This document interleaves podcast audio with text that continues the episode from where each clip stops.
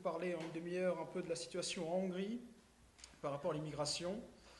Euh, donc rapidement, pour vous situer, la Hongrie est un pays d'Europe centrale, juste au-dessus des Balkans, 10 millions d'habitants, euh, qui n'a jamais été confronté à l'immigration jusqu'à l'année dernière, concrètement, enfin 2014 plus précisément. Euh, vous avez certainement vu des images de ce qui s'est passé l'été dernier en Hongrie. Ce qui est vraiment important à comprendre, c'est que ça s'est passé extrêmement vite. Extrêmement vite, donc ça n'a rien à voir avec l'immigration qui a lieu en Europe occidentale, qui euh, s'est fait progressivement, qui se fait depuis 40 ans, etc. En Hongrie, euh, il y a deux ans, je crois, il y avait 451 Algériens en Hongrie, par exemple, pour donner une idée. Euh, il y avait moins de 500 personnes d'origine africaine. bref, beaucoup de personnes n'avaient jamais vu une personne non européenne de leur vie en Hongrie. Et cela a radicalement changé lorsque, en 2014, on commençait à venir, au début euh, du Kosovo, premièrement, euh, des migrants qui, euh, du Kosovo, traversaient la Serbie. Vous savez peut-être que la Serbie a une situation particulière par rapport au Kosovo. ils ne reconnaissent pas l'indépendance du Kosovo et de ce fait, il est difficile pour eux de fermer une frontière qu'ils ne reconnaissent pas. Ça a été utilisé. Et du coup, les Kosovars sont arrivés en masse au nord de la Serbie, donc arrivant ainsi en Hongrie. Au début, évidemment, personne n'a vraiment compris sur place ce qui se passait, surtout qu'il s'agissait au début de quelques personnes, quelques dizaines de personnes. Ça a gonflé petit à petit, toujours des Kosovars, puis il a commencé à y avoir quelques Syriens. Et en 2015, les choses se sont euh, accélérées à la fin de l'hiver, donc euh, vers euh, février-mars 2015, euh, le flot de Kosovars s'est radicalement arrêté. C'est-à-dire qu'en 10 jours, on est passé d'une majorité de Kosovars à plus aucun Kosovar. Et là, on commençait à arriver des, migrants syriens. il y a 10 jours, j'étais à la frontière encore, et j'ai eu l'occasion de discuter avec le maire sur ce parcours des migrants de la dernière commune serbe avant la frontière, que je n'avais pas eu l'occasion de rencontrer avant, et qui m'a rapporté un témoignage très intéressant. C'est que au tout début, lorsqu'ils ont commencé à, venir, euh, à voir venir des étrangers dans leur ville, euh, petite euh, commune de 3-4 000 habitants, c'était des groupes de trois personnes, toujours par trois, des jeunes hommes, grands, plutôt athlétiques, très organisés, c'est-à-dire qu'ils avaient de toute évidence jamais mis les pieds ici, mais ils n'avaient aucun doute pour se déplacer. Ils avaient tous des téléphones portables euh, dernier cri. Euh, ils étaient capables de retirer de l'argent à des distributeurs ou dans les banques, au guichet. Et, personne ne savait où ils dormaient. C'est-à-dire que la nuit, ils disparaissaient. Ça, c'était les premiers. Et donc, au début, ça, les a intrigués, mais ils n'ont pas vu le mal là-dedans, ils n'ont pas cherché plus à comprendre. Et c'est ensuite, lorsqu'on commençait à arriver des masses de personnes moins organisées, et aussi quelques familles, qu'ils ont compris qu'il y avait un début de phénomène migratoire qui avait démarré dans ce qu'on a appelé plus tard le corridor numéro 10. Donc c'est un, couloir migratoire, euh, celui de la route des Balkans de l'Ouest, qui, euh, depuis la Bulgarie et ou euh, la Grèce, converge en Serbie pour ensuite passer par la Hongrie et ensuite, en général, l'Autriche, puis l'Allemagne, éventuellement la Scandinavie. Donc, ce qui est la première chose à noter, c'est que c'est un phénomène qui a démarré très subitement, pour évoluer de façon aussi très subite, au bout d'un an, et qui au départ avait des gens qu'on peut euh, assimiler à des éclaireurs. Voilà, ça c'est déjà une chose très importante à comprendre. Je reviendrai ensuite dessus pourquoi c'est important. Euh, je vous donne en mille maintenant, c'est que c'est quelque chose d'organisé. Ensuite, on commençait donc à venir des flots beaucoup plus importants. il a commencé à y avoir plusieurs centaines de personnes par jour. Euh, la question a été soulevée dès 2014 en Hongrie par les, nationalistes. Vous connaissez peut-être le parti Jobbik, euh, aussi d'autres nationalistes indépendants, euh, notamment un maire à la frontière qui, en fait, il voulait faire sa retraite politique, il voulait devenir juste maire d'un village, et le destin a amené qu'un mois après son élection, la le, ce flot migratoire a commencé à passer par sa commune. Euh, il a pris ça comme un signe du destin et ça lui a réussi.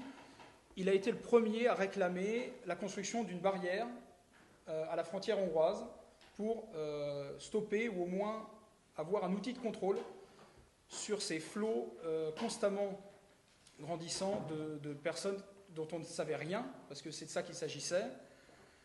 c'est bien beau de parler de réfugiés, mais on n'avait aucune idée euh, du profil des gens qui venaient, puisqu'on n'avait pas le moyen de les contrôler. Euh, je vous rappelle que la Hongrie euh, donc, est un pays dont les frontières du sud et de l'est sont les frontières de Schengen. Il y a de ce fait des obligations qui incombent à la Hongrie de protéger les frontières extérieures de Schengen par ses propres moyens. Donc au début, il y a eu des critiques envers la Hongrie Aujourd'hui, on s'en souvient peut-être plus trop, beaucoup ne s'en souviennent pas, mais il y a beaucoup de critiques envers la Hongrie pour ne pas gérer l'arrivée des migrants dans son pays et de laisser rentrer des gens dans Schengen sans contrôle. Ensuite, au mois de juin 2015, euh, le phénomène s'accélère, on commence à avoir euh, presque, 1000 entrées par, presque 1000 entrées par jour euh, à certains moments, sur juin-juillet. Et là, le gouvernement euh, commence à prendre des mesures, notamment avec une consultation populaire qui est annoncée au mois de mai et effectuée sur juin-juillet, pour euh, sonder la population par courrier en posant une série de questions. C'est des questions qui ont été vivement critiquées par la, gauche libérale, évidemment, puisqu'ils accusaient le gouvernement de faire le lien entre immigration et risque de terrorisme.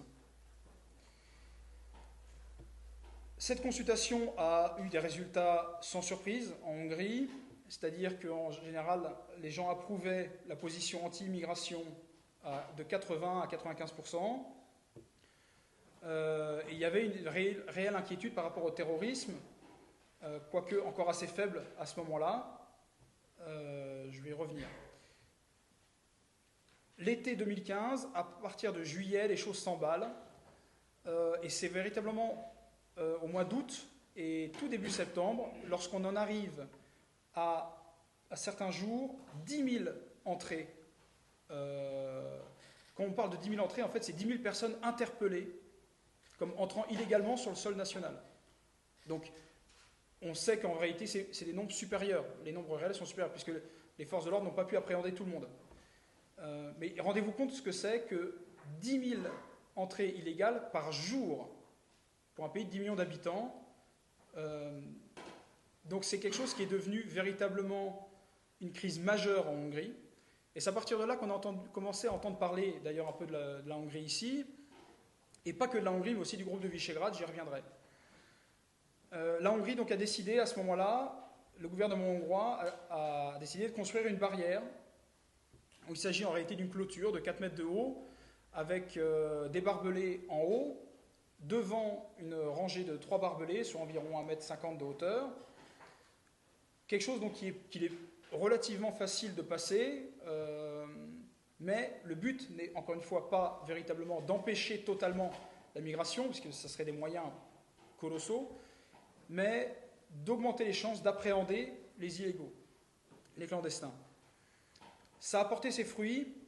Euh, en septembre, euh, la situation commence à devenir extrêmement critique.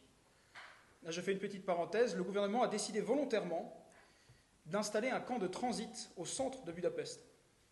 Alors ça paraît fou. Il, y avait beaucoup de, terrains vagues euh, aux alentours de Budapest où ils auraient pu installer les migrants. Mais pourquoi ils l'ont mis devant la gare principale du pays, au cœur de Budapest? Tout simplement pour que les gens voient. Parce que, comme je disais, en Hongrie, les gens n'avaient aucune idée de ce que c'était que l'immigration en particulier à la campagne, euh, ou pour les gens qui ont peu voyagé, il y en a beaucoup. Et en faisant ça, le gouvernement a mis a fait une vitrine de l'immigration sauvage à l'intention de tout le pays. Des, équipes de télé du monde entier sont précipitées à ce moment-là, et les gens descendaient du bus ou du métro euh, pour venir faire des photos, les envoyer à leur famille, à la campagne, etc. Donc c'était une opération de communication extrêmement bien réussi de la part du gouvernement, qui s'est mis dans la poche euh, la population sans même faire de propagande, parce que les scènes qu'on a pu voir à Budapest même et j'habite à côté de cette gare. J'avais, sur le seuil de la porte de mon immeuble, j'avais des, clandestins pendant un mois et demi. Euh, c'était véritablement inédit en Hongrie. Enfin, on va dire qu'on n'a pas vu ça depuis l'époque ottomane. Euh, et les gens étaient véritablement effrayés, puisqu'on en arrivait à des situations, et euh, je vais parler crûment, mais c'est la vérité, où on pouvait voir en pleine journée, lorsque des femmes passaient dans la rue, une vingtaine de Pakistanais se masturber en, plein jour, en pleine rue. Euh, des forces de l'ordre débordées, inhabitent totalement incapables, enfin pas incapables, mais, absolument pas habitués à gérer ce type de population et une telle foule, euh, des conditions sanitaires atroces. Euh, je ne vous parle pas de l'odeur, c'est invasion de cafards dans la ville. donc c'était vraiment une situation qui devenait, d'un point de vue et sanitaire, extrêmement critique. Le point d'orgue, ça a été donc quand la Hongrie a décidé de, fermer vraiment sa frontière de façon euh, hermétique. Et en parallèle, euh, il y a un épisode intéressant, je passe rapidement dessus. Le 4 septembre, euh, il y avait un match de foot entre la Hongrie et la Roumanie. il y a beaucoup de hooligans dans les pays d'Europe centrale et de l'Est, vous le savez peut-être. Et les autorités craignaient, en fait, parce que les, les hooligans hongrois et roumains, qui ont l'habitude de se taper dessus, avaient le projet de descendre à la gare pour euh, nettoyer le parvis. Et euh, le problème, c'est qu'on parle de, 5000 hooligans, euh, et de l'autre côté, il y avait 6000 migrants. Donc pour les autorités, c'est évidemment une situation qui était impossible à, laisser dégénérer. ils ont fait diversion pour les, pour les hooligans, et à ce moment-là, ils ont fait une solution radicale, rompant avec les accords de Dublin. ils ont réquisitionné les bus de la ville, ils ont mis les 6000 migrants dans les bus et ils ont emmenés à la frontière autrichienne. Puisque l'Autriche critiquait la Hongrie en disant la Hongrie fait une barrière, ça rappelle les heures de notre histoire, etc., etc. Et du coup, le gouvernement hongrois a dit maintenant c'est terminé, vous les voulez, les voilà. Et ils ont apporté 6000 migrants d'un coup, le soir, sans prévenir, à la frontière autrichienne. Ça a été un coup de tonnerre aussi en Autriche, qui aura des conséquences qu'on voit aujourd'hui, puisque le gouvernement autrichien a changé complètement d'attitude sur les migrants, euh, s'aligne aujourd'hui sur la politique de Budapest et du groupe de Visegrad, et euh, construit aussi une barrière, et, entre, et, au niveau de la Hongrie et au niveau de l'Italie, puisqu'aujourd'hui, euh, le flot de migrants est en train de, de dériver vers l'Italie. Donc, le gouvernement hongrois expulse euh, les migrants, ferme la barrière, et du jour au lendemain, on passe de 10 000 entrées à, euh, je ne veux pas dire de bêtises, mais je crois moins de 100. Donc, l'argument comme quoi les barrières ne fonctionnent pas est faux. Ensuite, évidemment, il y a eu une nouvelle tentative. Il y a eu euh, notamment des tentatives de passage en force de la barrière. Mi-septembre 2015, il y a eu une émeute au point de passage de Horbosch, euh, qui s'est soldé par des policiers blessés, des migrants blessés. Et là, ce qui est très important à noter, et je vais développer maintenant ce point, c'est l'organisation. Il y a eu des pancartes réutilisées. En regroupant les images, on a pu reconnaître des pancartes qui ont été utilisées à Budapest, puis réutilisées côté serbe, donc dans le sens inverse de la migration. On a pu reconnaître des personnes, des activistes, qui, ont, qui à la base étaient des humanitaires dont le but aurait été d'apporter de l'eau, de la nourriture, de la des couvertures, etc. aux migrants, mais qui ont fait beaucoup plus que ça, qui, en plus de les orienter et de leur donner des conseils juridiques, et quand je parle de conseils juridiques, ce n'est pas juste pour faire valoir leurs droits, euh, mais aussi pour outrepasser, enfin, toutes les astuces. Il y avait des fiches, on en a, on a des preuves matérielles de ça, des fiches où il y a toutes les astuces juridiques pour contourner les lois européennes et hongroises. Euh, notamment encourager les gens à se déclarer mineurs, par exemple. Donc voilà, il, s'agit de ce genre de choses. Maintenant, vous avez peut-être entendu aussi qu'il y a, eu euh, les, les, euh, Soros leaks, donc les, fuites sur des, dossiers de, de Soros, qui est son vrai nom. Aujourd'hui, on sait, on a la preuve, parce qu'on savait un peu, mais on a la preuve que lui, notamment, à travers l'Open Society, a financé euh, la plupart de ces, ONG qui, sur le terrain, aidaient les migrants non seulement à voyager euh, dans des conditions, euh, on va dire, un peu moins difficiles, mais aussi à outrepasser les règles, à avoir ce qu'ils veulent, c'est-à-dire ne pas respecter le droit européen qui les inciterait à, déposer une demande d'asile dans le premier pays sûr où ils arrivent, mais de contourner toutes ces règles pour aller là où ils veulent, pour avoir un maximum d'aide sociale, ou simplement euh, voilà, faire la migration à la carte. Bon. Contrairement donc à toutes les lois européennes. Il y a eu un déchaînement de, violence dans, les médias euh, occidentaux, euh, qui ont d'ailleurs des appuis communs avec ces ONG, contre la Hongrie. Et là, je vais passer très rapidement là-dessus, mais il y a eu un bloc politique. ils ont parlé d'une voie commune, les quatre pays du groupe de Visegrad, donc Pologne, Tchéquie, Slovaquie Hongrie, qui euh, sont des pays qui ont un passé euh, commun. En tout cas, dans le dernier siècle, ils ont beaucoup, en commun. C'est des pays qui ont beaucoup souffert de la Deuxième Guerre mondiale, puisqu'ils ont été euh, champs de bataille dans les deux sens, donc quand les Allemands sont passés, puis quand les Soviets sont arrivés, qui ensuite sont retrouvés du côté soviétique du rideau de fer, qui ont subi 45 ans de communisme, puis ont subi ensuite l'espèce de chaos post-communiste. Ils commencent à s'en remettre, et ce sont des pays, donc, comme le disait l'évêque hier, pour ceux qui étaient là, qui sont très attachés à leur identité, aussi parce que depuis plus de 500 ans, il y a des agressions permanentes contre leur identité, et euh, l'identité de, ces pays, de ces peuples, est devenue véritablement un élément culturel, euh, au point que même des personnes euh, de gauche mondialiste vont dire à la télé que Noël c'est important, que c'est une fête importante pour la nation, etc. Euh, ce sont des pays où en Hongrie, par exemple, le, euh, euh, dégrader ou moquer le drapeau, l'hymne et la, et la Sainte Couronne sont, sont condamnables. Donc, ce n'est pas du tout la même situation qu'ici, il faut bien comprendre.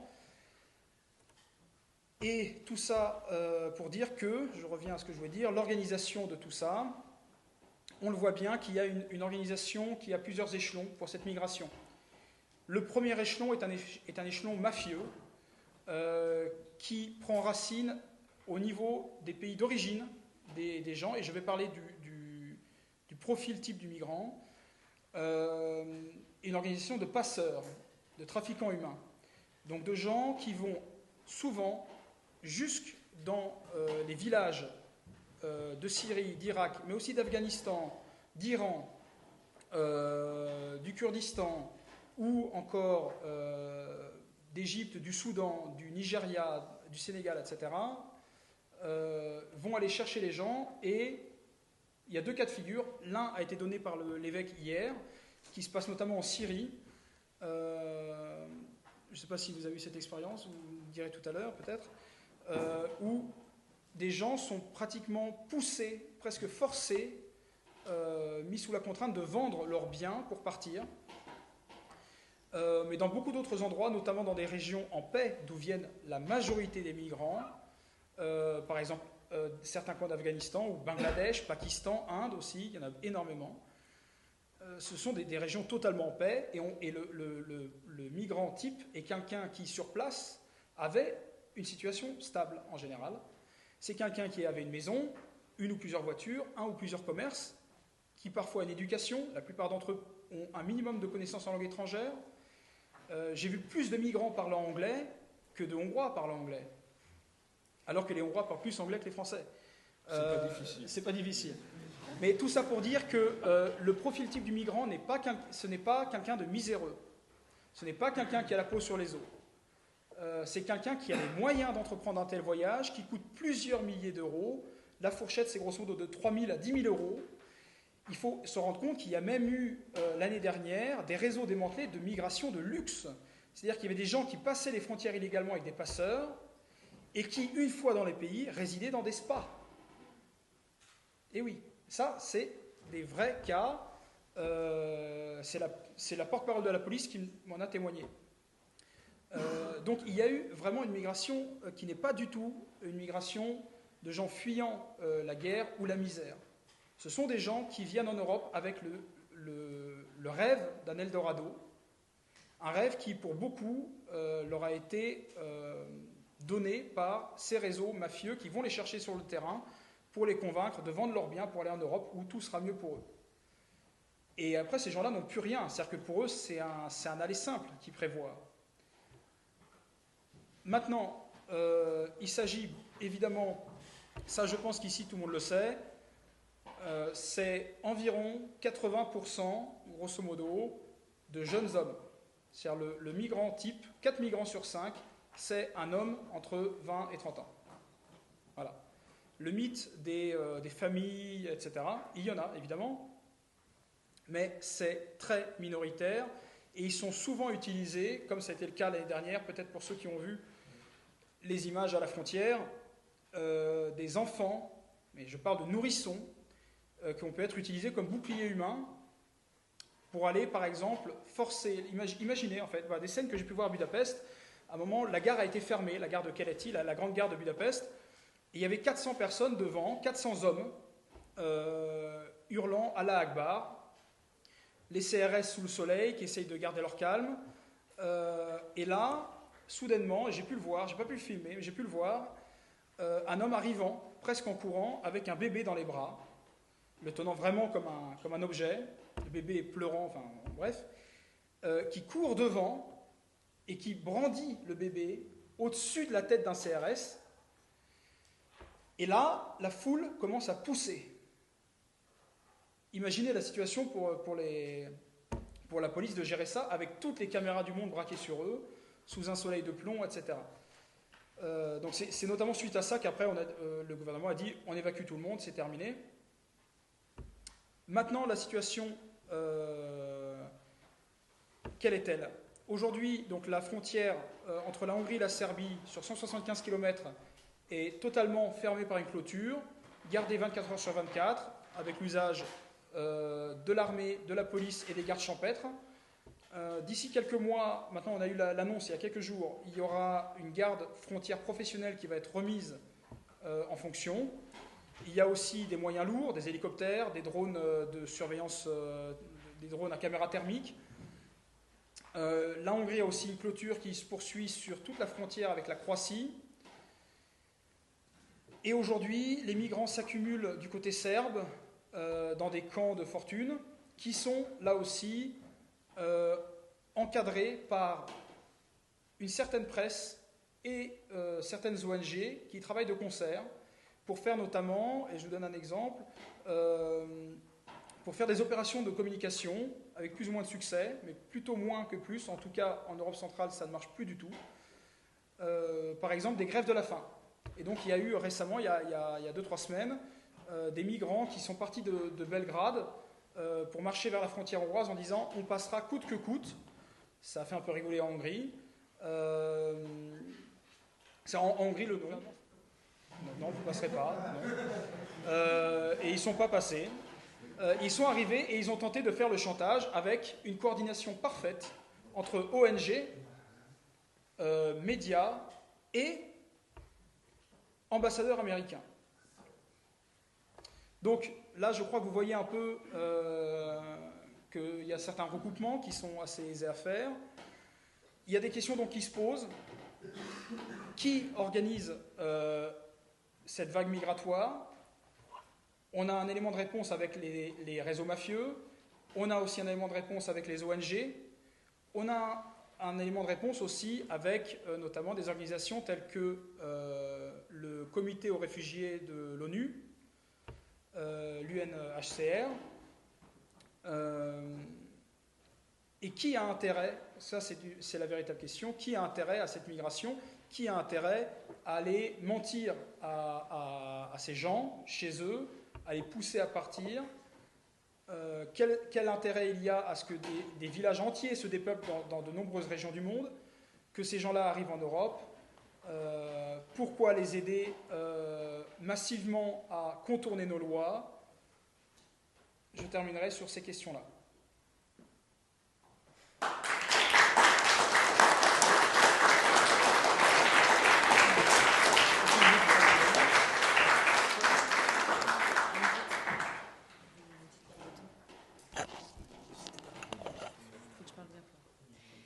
Alors moi, je vais vous parler euh, Syrie, juste pour revenir euh, sur, euh, sur, ce qui a été dit précédemment.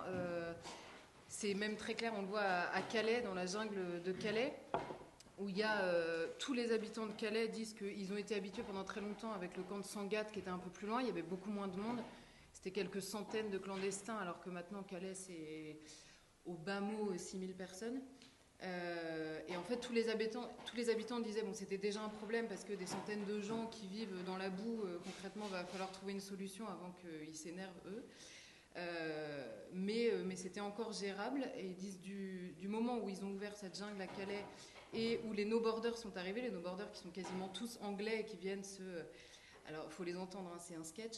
Ils viennent se racheter une conscience parce que vous comprenez, c'est tellement difficile d'avoir un gouvernement qui n'en accueille que quelques milliers, que euh, et, euh, et, les gens nous disaient, par exemple, on entend parfois des sifflements dans la jungle. Les, en fait, les, les, nos borders sont installés vraiment en frontière de la jungle, euh, entre, enfin, sur l'extérieur de la jungle. Et ils entendent tout à coup des sifflements et tous les migrants sortent en hurlant de la jungle en face des CRS. Il ça, c'est des scènes qu'on voyait jamais, jamais, jamais avant l'arrivée des No Borders et avant l'organisation euh, euh, très médiatisée d'ailleurs euh, de, de, cette jungle de Calais. Donc c'est un peu pour revenir sur la question de l'organisation. il est évident que pour certains clandestins, partir n'est pas une partie de plaisir. Je pense qu'il faut quand même essayer aussi, parfois, parce que je m'adresse à des convaincus, hein, que je le précise, enfin en tout cas des gens qui sont un petit peu euh, au fait euh, des choses. Euh, je pense que c'est important et même par rapport à la crédibilité en fait de, de la défense de ce qu'on est et, sur la question de l'immigration, d'avoir un propos qui est audible. on ne parle pas d'insectes quand même. et, ces gens-là méritent évidemment, bon, la question de la charité, vous la connaissez. et on voit même en allant dans la jungle que en parler, en fait, essayer de voir quelle est la situation, et c'est ce que vous expliquez très bien, c'est que la plupart du temps, c'est des gens qui sont extrêmement manipulés, peut-être autant que nous, euh, sur la question, euh, mais qui ont tout quitté aussi. Euh, c'est une partie de plaisir pour personne. Alors il y en a qui ont des intentions très mauvaises, hein, je ne fais pas de l'angélisme par plaisir. il y en a qui ont clairement l'intention de détruire beaucoup de choses, et notamment, bon, on l'a vu avec la question des attentats. mais il y a aussi des gens, et moi dans la jungle de Calais, ça m'a frappé, mais pareil à Lampedusa, euh, et notamment des gens venant d'Afrique noire, vraiment on a été chercher chez eux, où on leur a expliqué. Alors, ils avaient vu avant, ils avaient une, image de l'Europe qui, était euh, qui était celle de clips euh, télévisés, donc d'une Europe. Et il y en a quand même qui me disaient, mais c'est pour vous dire à quel point c'était. je sais pas, moi, ça m'a vraiment choqué. Ils nous dit, mais je sais pas, nous, on nous a dit qu'en Europe, on aurait des femmes très facilement et trois voitures chacun. mais qu'est-ce qui vous a dit ça en fait? Euh, des maisons gratuites aussi. Oui, des maisons gratuites. Euh, enfin, je veux dire, c'est complètement absurde. Hein. On entend des trucs parfois.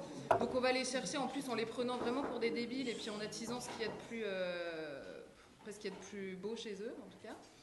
et ils arrivent sur place et j'ai entendu un nombre de fois, mais incalculable, des gens me dire mais évidemment que si on avait su, on ne serait pas venu.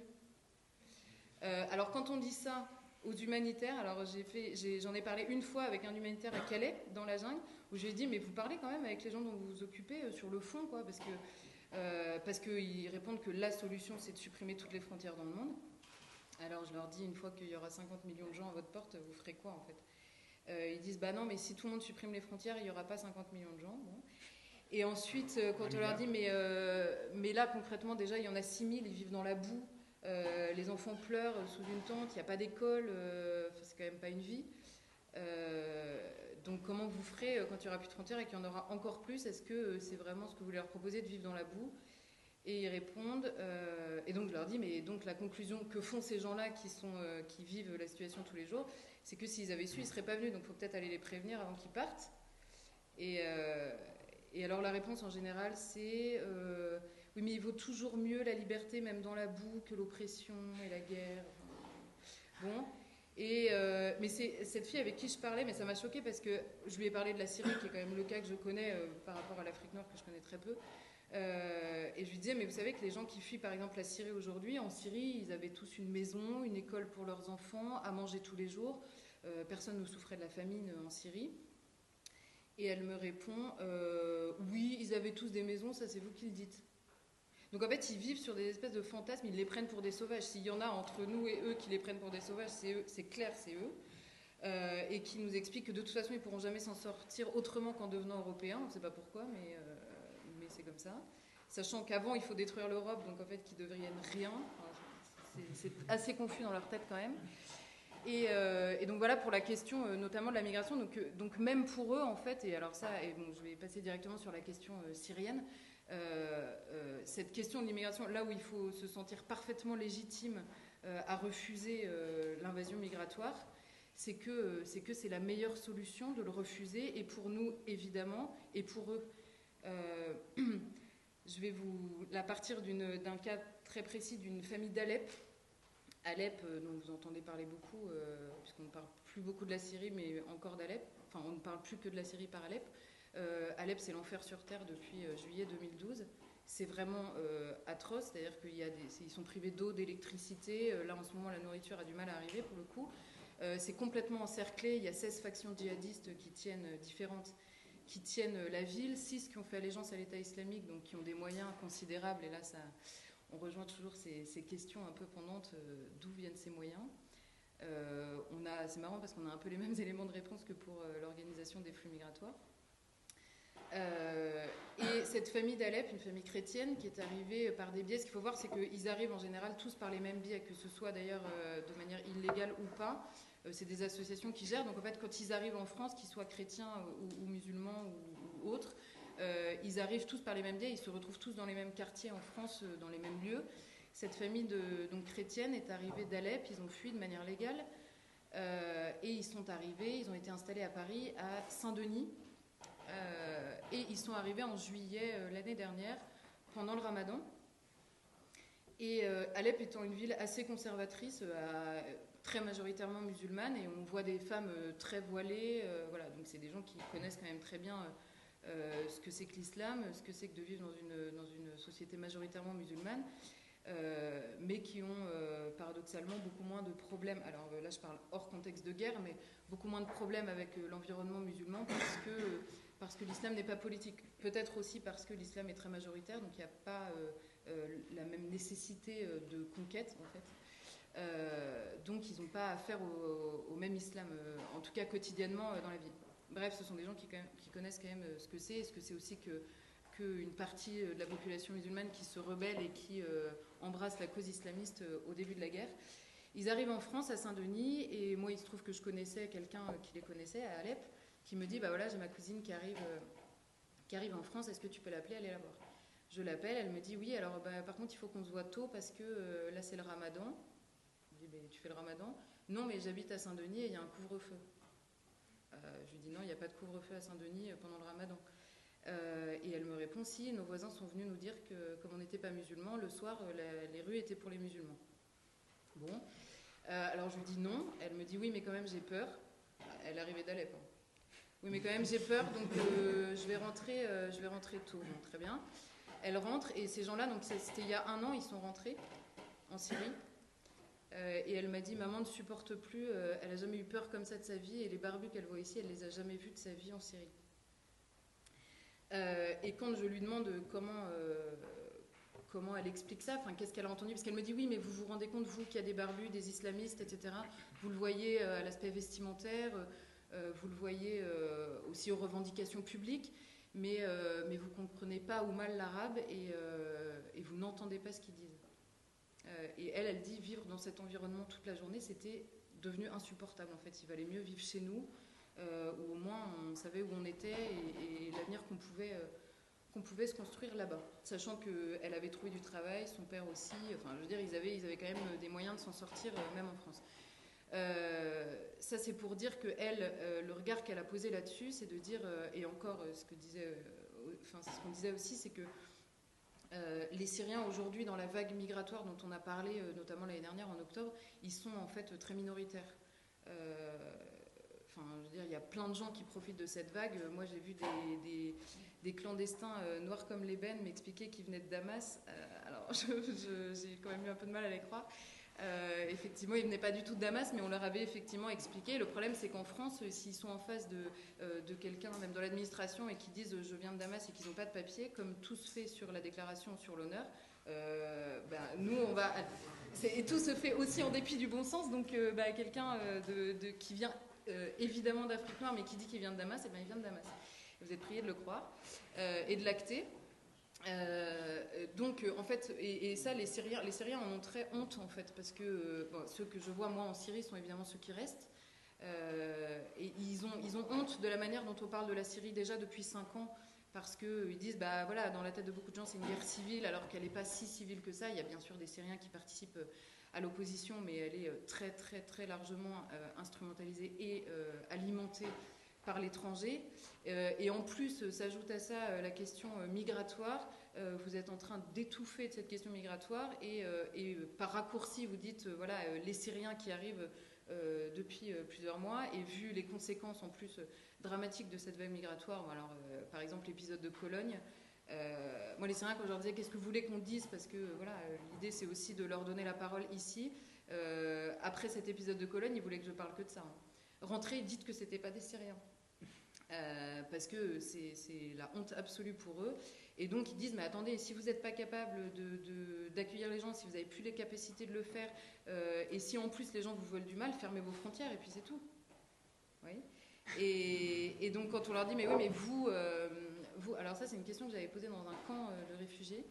Euh, c'était au Liban ou en Jordanie, je ne sais plus, mais j'avais enchaîné sur la question, oui, mais si on ferme nos frontières, que vont devenir les vrais réfugiés? Parce qu'il y a quand même des Syriens qui fuient euh, clairement la mort. et ils m'ont dit, mais attendez, ça c'est notre problème, c'est pas le vôtre. Donc eux, ils sont, quand même encore en mesure de, comprendre qu'une question migratoire dans un pays, elle se gère d'abord pour le bien commun de, la population du pays concerné. Et, et c'est pareil, un Irakien, alors un chrétien aussi, mais qui était arrivé en France. Alors eux, ils avaient fui, euh, c'était la quatrième fois qu'ils fuyaient en Irak, de village en village, directement menacés euh, nommément euh, par, par des islamistes. Ils venaient originairement du sud de l'Irak, puis c'était passé par Bagdad, et puis après par le nord. Ils sont arrivés en France et, et on parlait de cette question de l'immigration. Et lui me disait, c'était le, plus jeune des enfants, enfin, qui était déjà assez âgé, mais il me disait, mon père m'a toujours répété quand on est arrivé en France, euh, mon père m'a toujours répété que le jour où la France se réveillerait et qu'elle déciderait de reprendre euh, son destin en main, il faudrait qu'on soit les premiers à partir. Et, je lui dis, mais attends, t'es parfaitement, t'aimes ce pays, t'es devenu complètement français. Tu, et il m'a dit, oui, mais il faudra peut-être aussi que ça passe par là. Donc en fait, bon, je dis pas ça pour raconter des histoires, mais c'est juste pour, euh, faire comprendre que chez tous ces gens-là, mais même, même ceux d'Afrique noire qu'on rencontre à Calais ou à Lampedusa, quand on leur parle de la question migratoire, mais ils ne comprennent même pas quel est notre raisonnement en fait. Ça, leur échappe totalement. Et si on leur explique que c'est plus possible, et eh ben c'est plus possible en fait, ils viendront pas et puis c'est tout quoi. Euh, et, pour prendre la question de la Syrie, parce que c'est par ce biais-là qu'on nous fait tous pleurer pour nous faire accepter euh, l'invasion migratoire, en fait, on nous fait pleurer sur cette question syrienne, alors qu'en fait, la question syrienne n'est pas si, euh, euh, irrésolvable que ça. Bon, alors d'abord, il y a la question de la guerre, où demain, euh, ceux qui nous font pleurer avec le petit Aylan sur la plage, demain, ils décident d'arrêter la guerre en Syrie, elle est, elle est stoppée. parce qu'il y a une propagande médiatique monstrueuse sur, sur la Syrie, qui participe évidemment de l'assise très confortable des politiques qui agissent en Syrie. Si les médias se rebellaient tout à coup et disaient mais en fait on nous raconte absolument n'importe quoi sur la Syrie, ce serait quand même plus compliqué pour le politique de continuer à, agir en dépit du bon sens euh, sur place. Euh, on va prendre un seul exemple, l'État islamique à la base c'était 20 000 personnes, aujourd'hui je sais pas, mais c'est quand même pas une armée euh, qui a 50 ans d'expérience, qui a des moyens certes considérables mais qui, qui, viennent bien de quelque part. on a une coalition en face de 58 pays emmenée par les États-Unis euh, qui n'ont pas réussi au bout de donc, 3 ans à venir à bout de 20 000 mecs dans le désert. Moi je veux bien, mais euh, j'ai quand même un peu de mal à le croire. Euh, il y a une volonté de contenir l'État islamique, c'est pour ça que les frappes elles sont bien réelles, hein, l'État islamique est frappé. Il y a une volonté de le contenir, mais il n'y a absolument pas de volonté de l'éradiquer, ça c'est très clair. Et, de le contenir notamment parce que ça, sert beaucoup pour la politique internationale, mais aussi pour les politiques locales. Hein. Toutes les lois sur le renseignement, toutes les lois de durcissement euh, sécuritaire euh, dans les pays se font sur, euh, sur la Libye de l'État islamique. Alors c'est le grand méchant loup, l'État islamique, donc on fait peur à tout le monde et comme ça vous acceptez d'avoir une caméra dans votre lit, quoi, parce qu'on va vous protéger de l'État islamique. Donc en fait c'est vraiment un, moyen de, d'abord de justifier tout ce qui se fait au Proche-Orient et en fait le morcellement total du Proche-Orient aujourd'hui, notamment en en mini-État confessionnel, hein, ce qui est déjà quasiment acté, euh, ce qui, enfin, c'est pas acté, mais en tout cas, c'est factuelle en Irak. L'Irak est découpé, il y a un État sunnite qui est l'État islamique, un État chiite au sud bon, qui, qui est un peu en bisbille avec l'Iran parce qu'il y a tous les lieux saints et donc l'Iran veut les récupérer et les Irakiens chiites veulent quand même rester irakiens et les garder quand même. Mais de fait, il y a quand même un endroit qui est complètement chiite. il y a le Kurdistan qui est en train de se développer de la même manière en Syrie.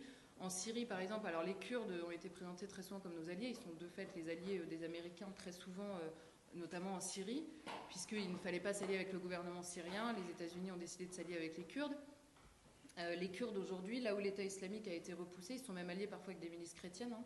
Les Kurdes, là où l'État islamique a reculé, les Kurdes, la première chose qu'ils ont fait, c'est d'enlever tous les drapeaux syriens et de virer les chrétiens donc les grands alliés de l'Occident. Euh, et, ça, c'est pareil. Les Kurdes sont des très bons alliés de circonstance, mais toute l'histoire, et depuis des, centaines d'années, euh, toute leur histoire nous a montré qu'ils se sont toujours comportés comme ça. Donc on va me faire croire que les diplomates le découvrent.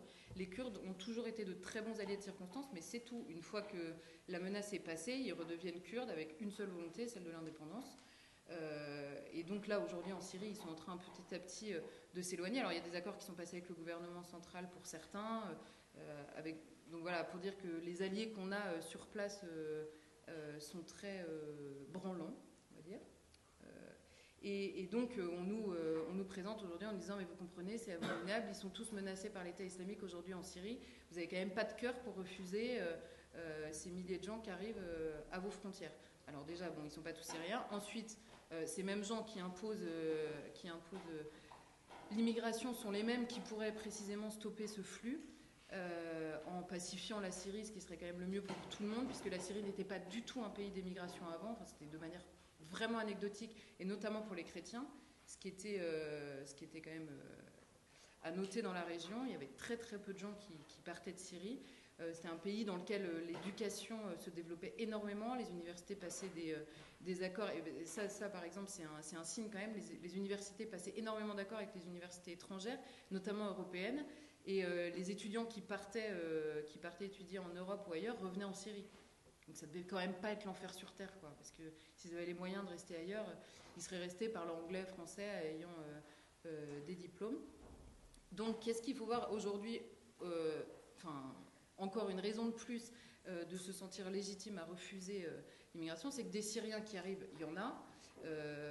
mais le flot, le flot qu'on nous fait, qu'on nous fait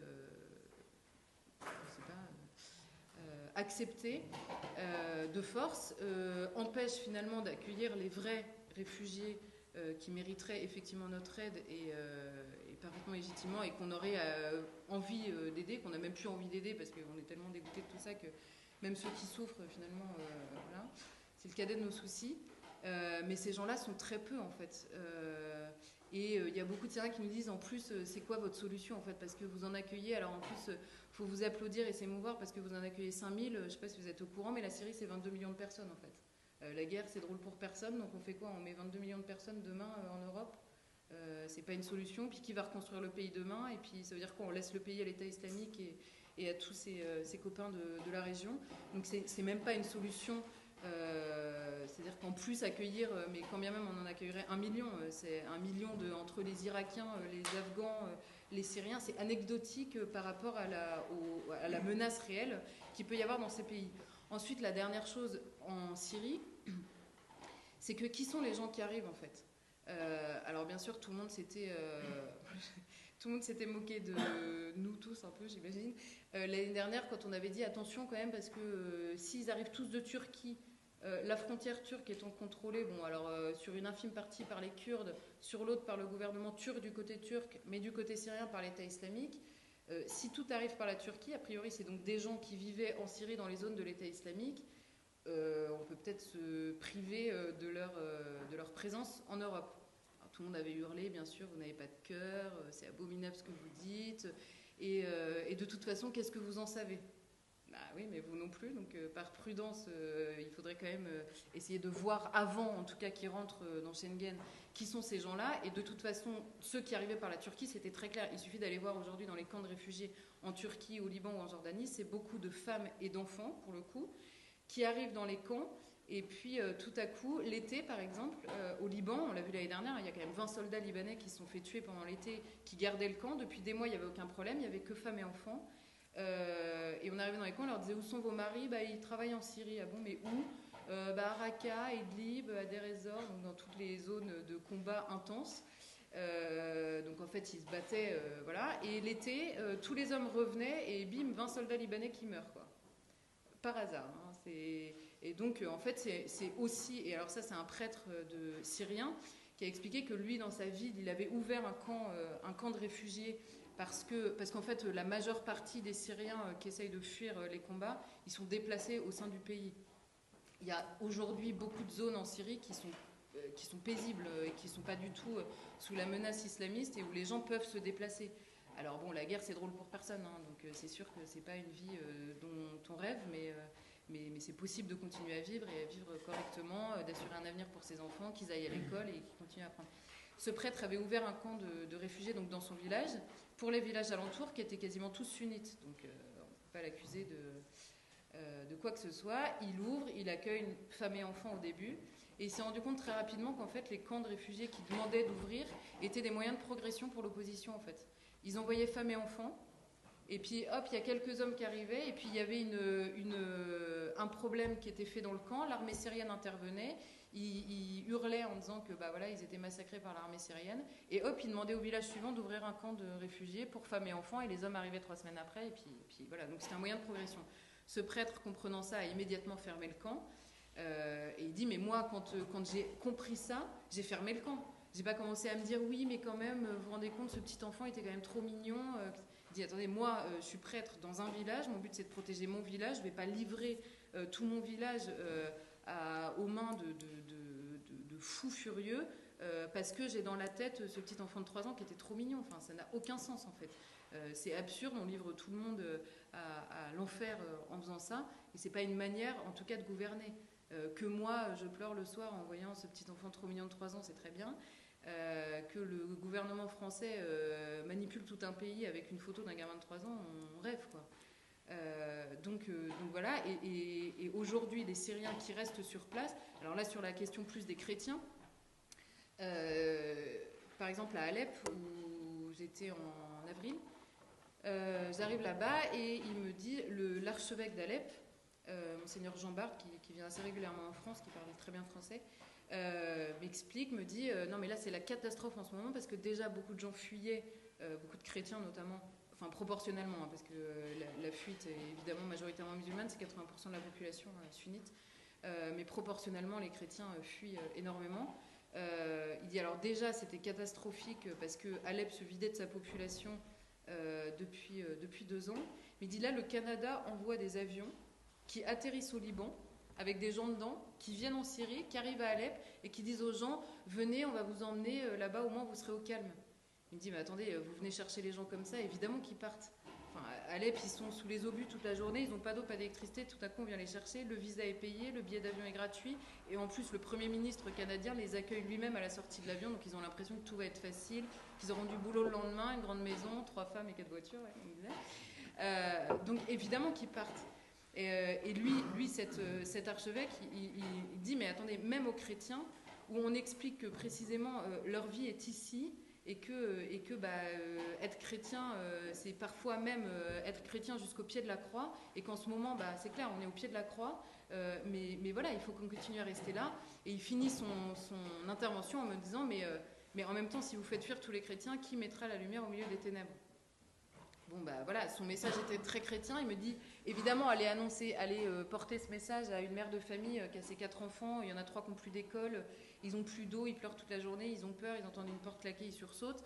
Euh, il faut y aller avec des pincettes pour pas se prendre une claque, d'accord Mais il n'empêche que lui, son rôle d'archevêque, c'était encore d'aller expliquer ça à sa population et surtout de la persuader. Il dit, mais parler de la présence absolument des chrétiens d'Orient qui restent parce qu'ils ils sont nés là, parce que 2000 ans de christianisme, machin. Il me dit, bon, bah ça c'est bien, mais mais c'est plus facile à dire pour vous que pour nous qui vivons là.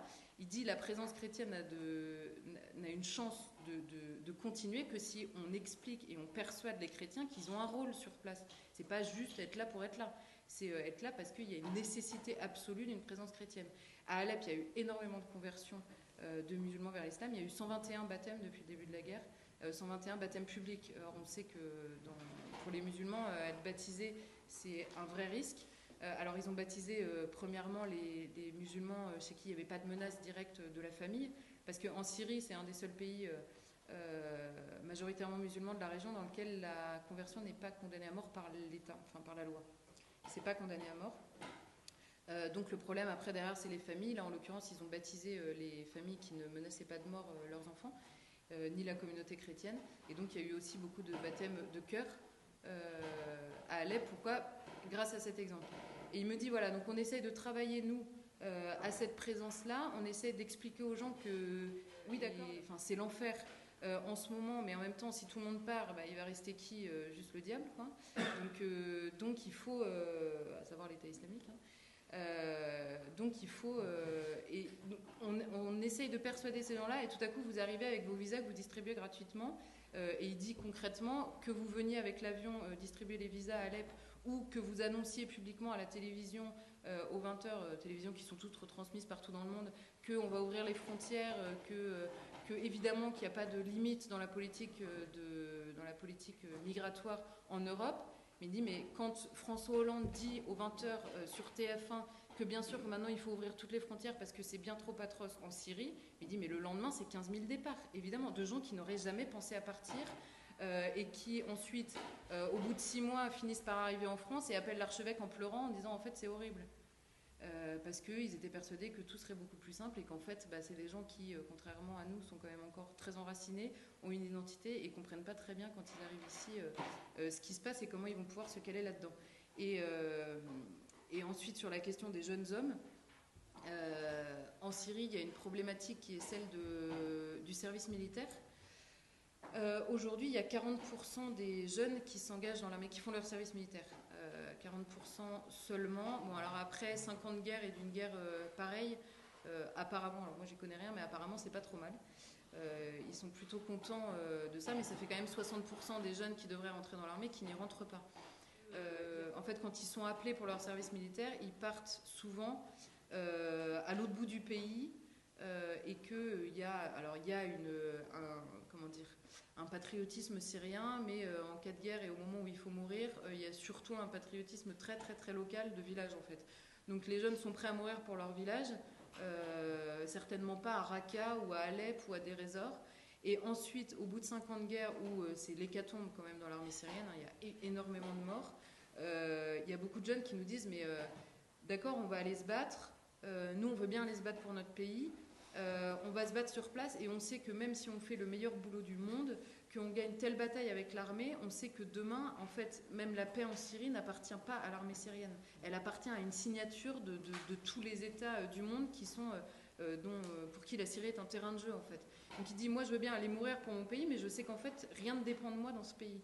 Donc, enfin, leur, interrogation, en tout cas leur leur crainte, elle est euh, compréhensible, à défaut d'être légitime, mais, euh, mais, voilà, quand vous avez un soldat qui a 30 ans, euh, qui est appelé au service militaire, qui a trois enfants, une femme, et qui dit, bah voilà, je vais aller mourir, pourquoi en fait?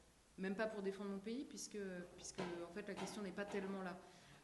ensuite, il y a effectivement cette question de je veux bien mourir en défendant mon village. il y en a beaucoup qui s'engagent dans les milices, en fait, qu'ils appellent la défense nationale, c'est-à-dire des milices qui sont protégées pour leur pays, mais au bout de trois ans de service pour leur village, pardon, au bout de trois ans de service là-dedans, il faut quand même rejoindre euh, l'armée euh, syrienne.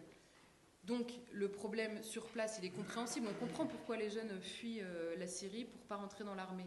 Il n'empêche que nous, on n'a aucune nécessité derrière de dire ah bah oui, il faut vous accueillir. c'est quand même un pays qui est en guerre, qui a besoin de sa jeunesse pour se défendre aussi. et quand bien même la paix ne dépend pas de de l'armée syrienne. En tout cas, la défense du village, par exemple, elle, défend quand même, elle dépend quand même bien euh, des forces armées euh, en présence. Et, euh, là où il y a des, forces armées qui sont bien organisées, le village ne tombe pas aux mains des islamistes.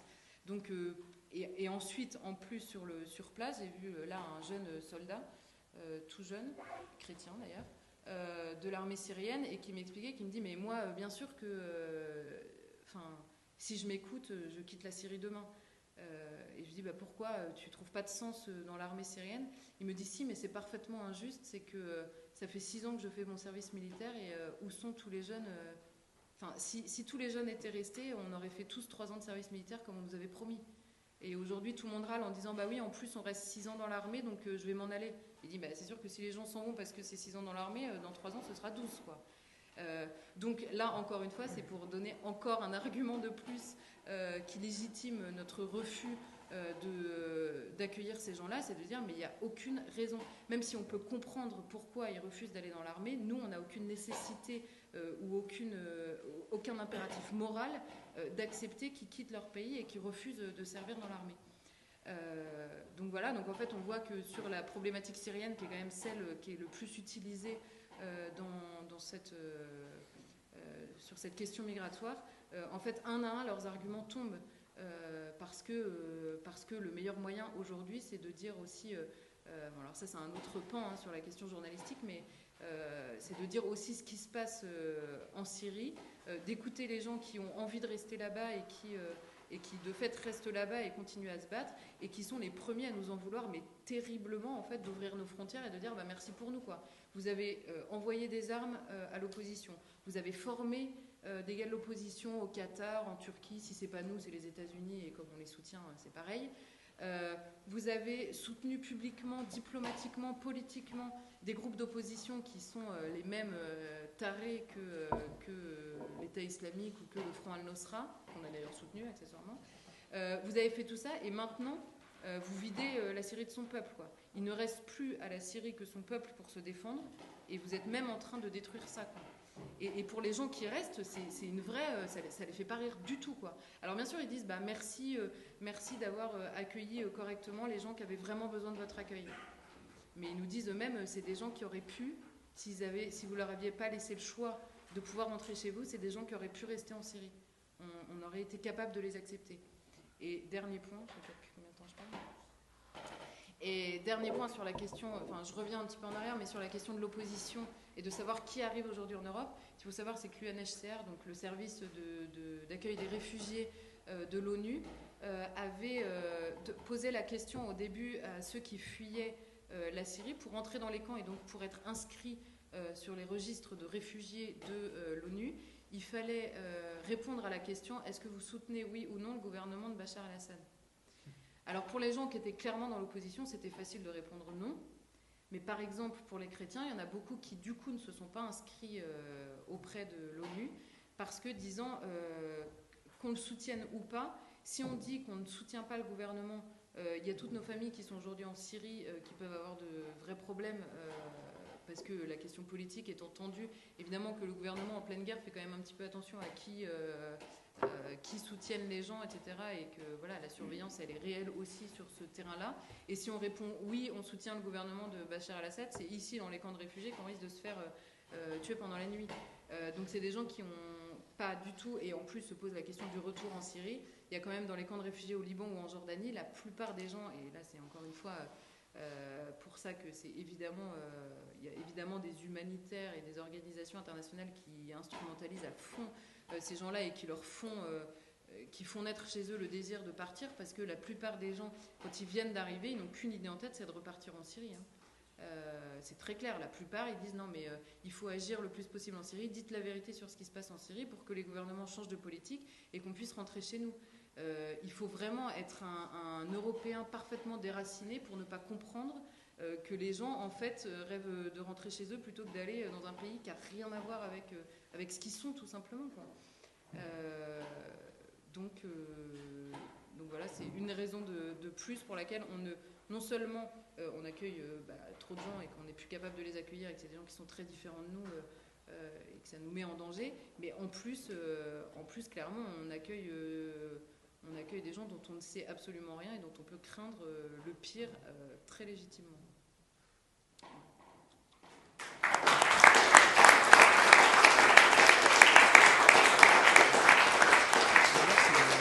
c'est particulièrement vrai pour les plus éduqués.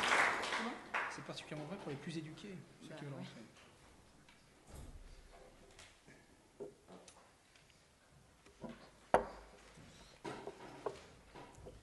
Ce que vous m'avez demandé de traiter, c'est euh, non pas euh, la catastrophe migratoire ou l'invasion migratoire, mais les réponses à y apporter. Donc euh, je vais essayer de répondre à la, question, non pas tant sur le plan des détails juridiques et pratiques, mais sur le plan des, principes et des changements de paradigme.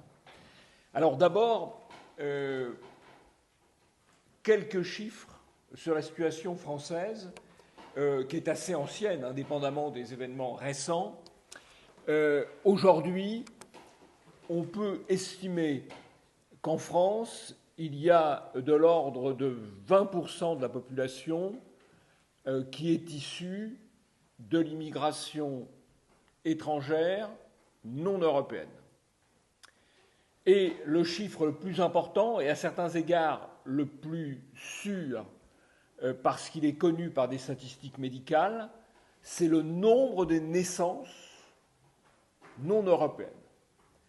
Euh, il se trouve que les populations qui viennent de pays euh, où à un moment ou à un autre on a pu être exposé à certaines maladies contre le paludisme développent ou peuvent développer une maladie particulière qui s'appelle la drépanocytose. Et dans les hôpitaux, les cliniques, les maternités françaises, on dépiste les nouveau-nés dont les parents sont issus d'Amérique latine, des Caraïbes, d'Afrique noire, du Maghreb, du Proche-Orient, euh, d'Asie du Sud.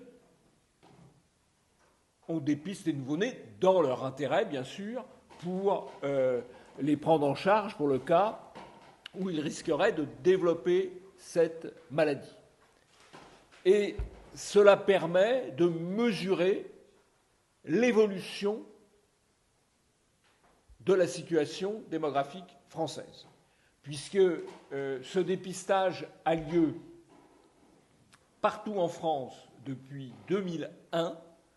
En 2001, on dépistait 20% des nouveau-nés.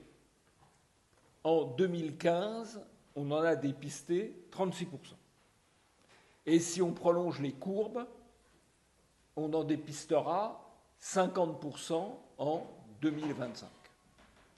Ça permet de mesurer ce qu'on peut appeler le grand changement démographique, le grand remplacement démographique.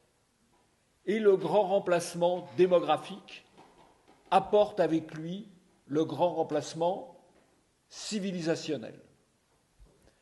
J'ai tenu le propos euh, aux journées de Béziers, au risque de choquer euh, la presse bien pensante. J'ai dit que de même qu'il y avait des pommes sous les pommiers, les Africains africanisent et les musulmans islamisme.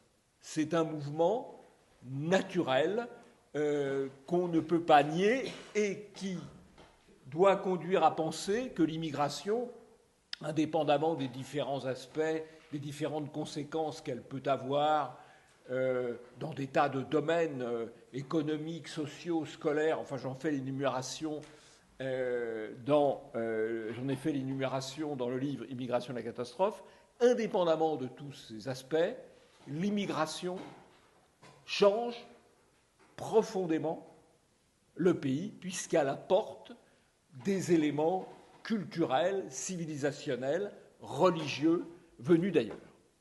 Alors, une fois qu'on a fait ce, constat, quelle solution peut-on envisager? Il y a quatre solutions envisageables. Il y a le vivre ensemble, il y a l'assimilation, il y a la remigration, il y a la communautarisation. Le vivre ensemble, c'est le slogan de la propagande pour politique, c'est le discours associatif, c'est le message des séries télévisées, le message du cinéma, le message des médias. Je ne vais pas développer toutes les raisons pour lesquelles le vivre ensemble me paraît euh, impossible. C'est vrai qu'on constate historiquement que les pays multiraciaux et multiculturels sont souvent des pays aux conflits multiples. Mais je crois sur un plan particulier que le vivre ensemble n'est pas possible avec l'islam. Parce que le vivre ensemble suppose, c'est me semble-t-il un point très important dans les relations humaines, à la fois individuelles et collectives, suppose la réciprocité. Or, l'islam n'admet pas la réciprocité. Je vais prendre quelques exemples. Si j'invite un musulman à dîner chez moi, je ne lui servirai pas de cochon et je ne lui servirai pas d'alcool. Mais si un musulman m'invite, je serai prié de manger halal. Ça n'est pas la réciprocité. De même, on pourrait dire, dans une vision individualiste des choses, qu'après tout, les gens s'habillent comme ils le veulent. Mais si certaines femmes sont voilées et d'autres non voilées, les femmes qui ne sont pas voilées sont à terme considérées comme des proies.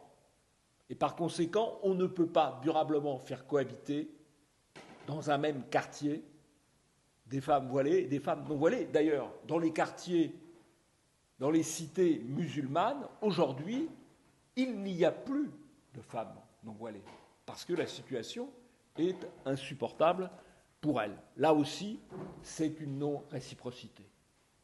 De même, euh, on peut construire des mosquées dans les pays chrétiens, on ne peut pas construire, ou très difficilement, d'églises dans les pays à domination musulmane. Il n'y a pas, là non plus, de réciprocité.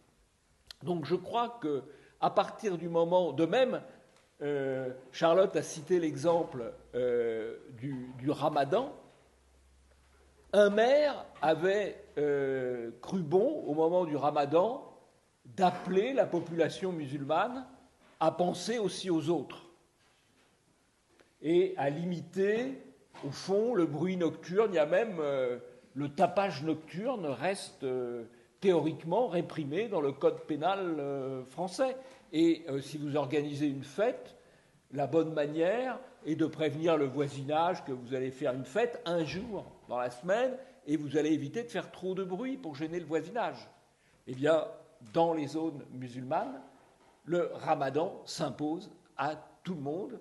Vous avez cité l'exemple. Donc il n'y a pas de réciprocité parce que euh, ce n'est pas dans leur logique, ce n'est pas dans leur texte, et à partir de là, euh, le vivre ensemble, la traduction réelle du vivre ensemble, c'est la soumission aux mœurs, aux habitudes, aux coutumes des autres.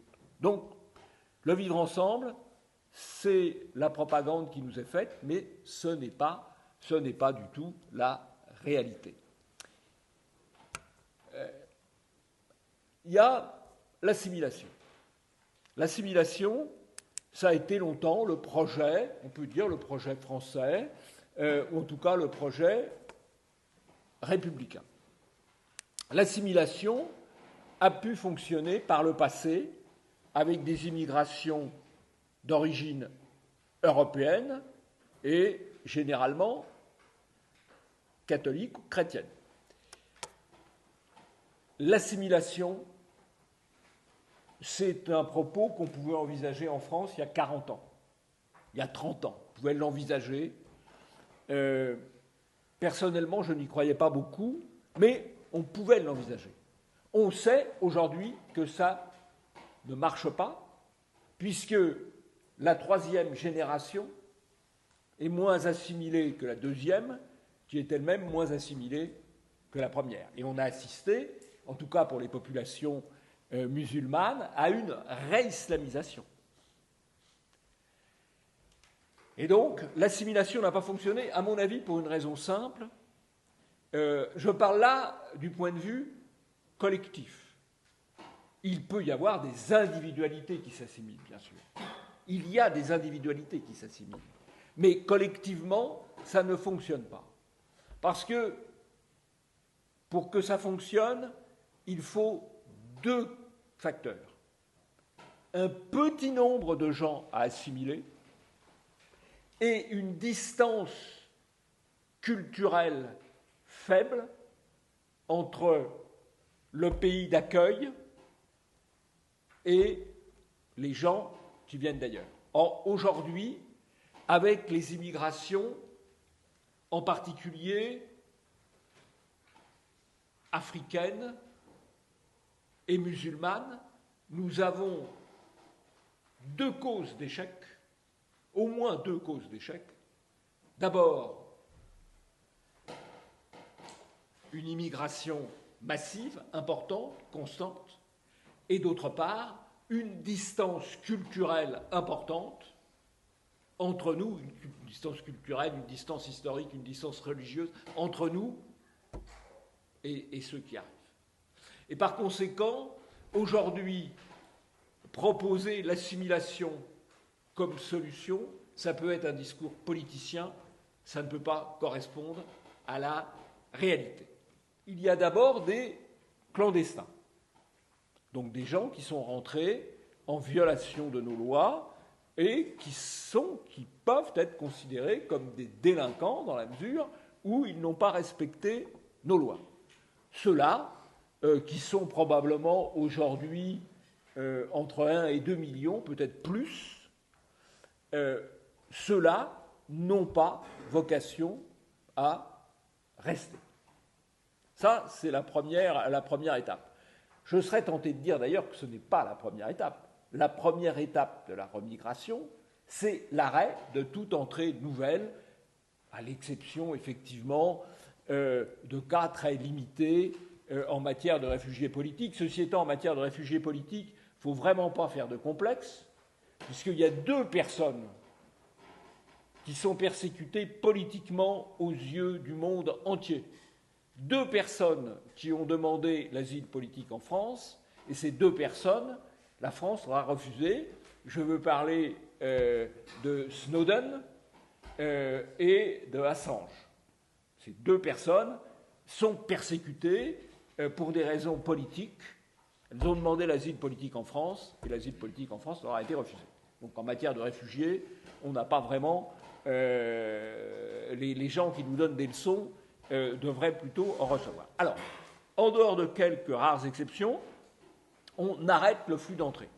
Si on arrête le flux d'entrée, eh bien, comme malgré tout il y a un flux de retour faible mais existant, on commence à diminuer la, masse migratoire. Ça, c'est la première étape. La deuxième étape, c'est les clandestins, j'en ai parlé. La troisième étape, c'est les délinquants. Il faut savoir qu'aujourd'hui, euh, dans les prisons françaises, 70% des détenus sont étrangers ou d'origine étrangère.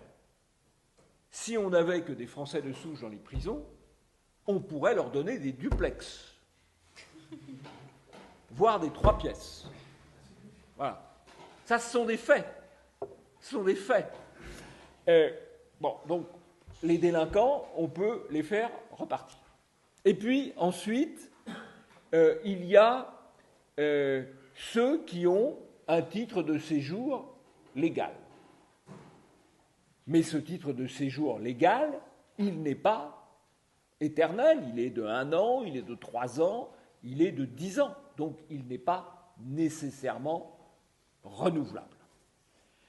Il y a enfin, et généralement ceux qui sont contre la remigration parlent du problème le plus délicat, c'est vrai, euh, qui est celui des binationaux français au regard de la loi française, mais aussi marocains, algériens, tunisiens, maliens, que sais-je encore, au regard de la loi de ces pays. Je crois que là, il y a différents cas à distinguer. Soit ils sont assimilés, et à ce moment-là, il n'y a évidemment pas de problème. Soit sans être assimilés, ils n'ont pas de comportement hostile, et le problème est tout à fait gérable soit ils ont un comportement hostile, et dans ce cas-là, eh bien, euh, ils n'ont pas à garder la nationalité française. Dans la remigration, il y a évidemment un point très important euh, à mettre en œuvre, c'est une politique de préférence nationale pour désamorcer les pompes aspirantes, parce que c'est vrai que les gens peuvent être tentés de venir parce que la vie leur paraît, euh, leur paraît plus facile. Et donc là, il y a un problème de, de désamorçage des pompes aspirantes. Si la remigration n'est pas possible, ou tarde à venir, l'autre solution qui est en train de se mettre en place, de fait, c'est la communautarisation. Et quand je dis la communautarisation, ce qui m'intéresse dans ce cas particulier, ce n'est pas la communautarisation des autres qui se fait, c'est la communautarisation des nôtres, qui est d'ailleurs en train de, de, se mettre en place de fait à la suite des événements de Cisco. L'AFP a publié un communiqué dont le titre était le suivant RIX entre les communautés maghrébines et corses. Et donc, ce communiqué prenait acte d'un certain point de vue d'une réalité qui est la communautarisation des Maghrébins, encore que le mot maghrébin était peut-être, euh, peut-être que le mot musulman aurait été plus approprié, mais enfin bon. Euh, il y a évidemment communautarisation de ce côté-là, et il y a aussi une assez forte communautarisation en Corse, puisque la Corse est encore une société euh, traditionnelle qui à la fois pratique le culte de la Madone et euh, exalte aussi certaines valeurs viriles. Voilà. Euh, eh bien, euh, l'AFP a reconnu, à partir de cet exemple, un phénomène qui est un phénomène réel et qui existe évidemment de différentes manières. La communautarisation, elle existe de fait dans les choix euh, des spectacles, dans les goûts musicaux, dans les concerts. Il y a une communautarisation de fait euh, par l'âge, par, euh, par l'origine. La communautarisation, elle existe aussi dans les quartiers et dans les écoles. Et en l'occurrence, les élites euh, où les oligarchies qui défendent le vivre ensemble sont quand même assez souvent les premiers à pratiquer l'entre-soi, en tout cas euh, pour euh, leurs enfants. Je cite l'anecdote dans le livre du couple pèlerin. Le couple pèlerin est assez intéressant puisque M. Pèlerin a pris une décision comme juge administratif euh, d'expulsion euh, de l'église Sainte-Rita, euh, et Madame Pellerin était ministre de la diversité, un des ministres représentant la diversité, ministre du numérique représentant la diversité. Eh bien, le couple Pellerin, avant qu'il soit ministre, habitait Montreuil. Mais on avait beau habiter Montreuil être, euh, avoir le cœur à gauche et porter la bannière socialiste, on allait scolariser les enfants à Vincennes parce que quand même euh, c'était mieux. Donc on a de fait une communautarisation. Et je crois que tant que nous n'aurons pas engagé ce qui me paraît le plus souhaitable, la remigration, il faut agir dans le sens de la communautarisation des nôtres par différentes manières, euh, par les écoles, euh, par les pratiques euh, religieuses, par les pratiques culturelles, par le, choix de hauts lieux. Il faut pratiquer la communautarisation, ce que je pense vous faites ici aussi. Alors, pour faire cela, si on admet que l'assimilation n'est pas possible, sauf, sauf pour des individualités. Si on comprend que le vivre ensemble n'est que le mot politiquement correct pour dire la soumission, alors il faut agir, et on peut agir simultanément en faveur de la remigration et de la communautarisation. Mais cela implique de changer complètement de paradigme.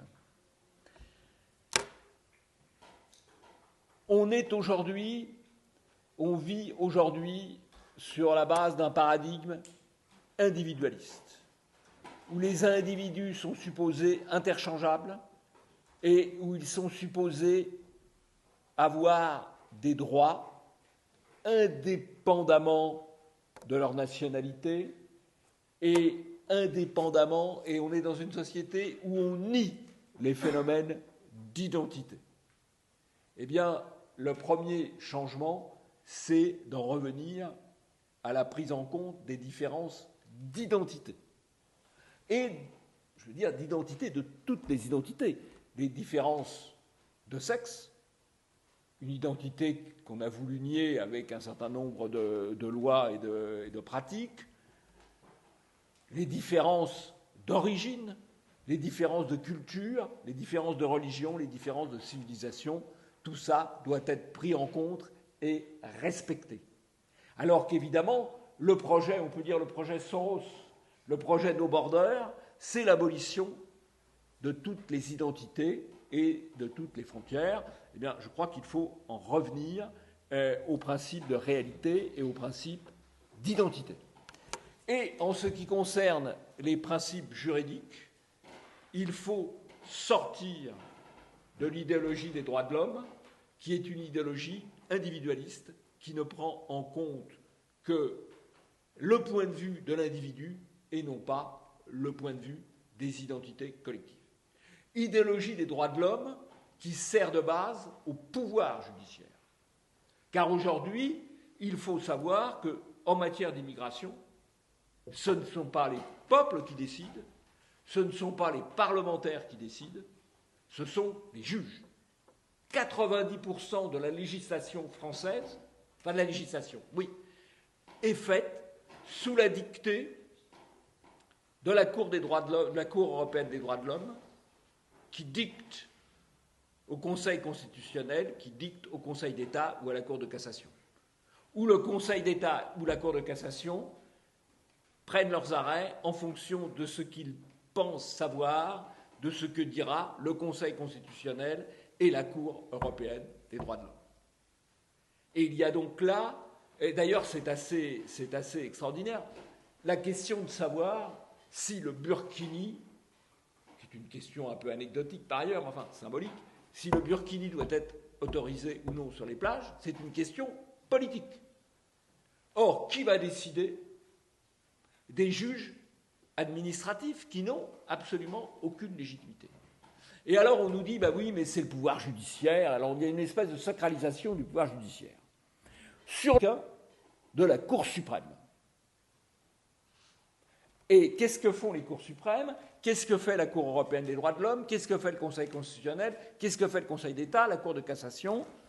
Ils interprètent, sous un angle politiquement correct, des textes généraux à qui on peut faire dire ce que l'on veut. Je vais d'ailleurs vous en donner un exemple. Je ne sais pas si vous connaissez l'arrêt Dresden-Scott. C'est un arrêt de la Cour suprême des États-Unis. Respect.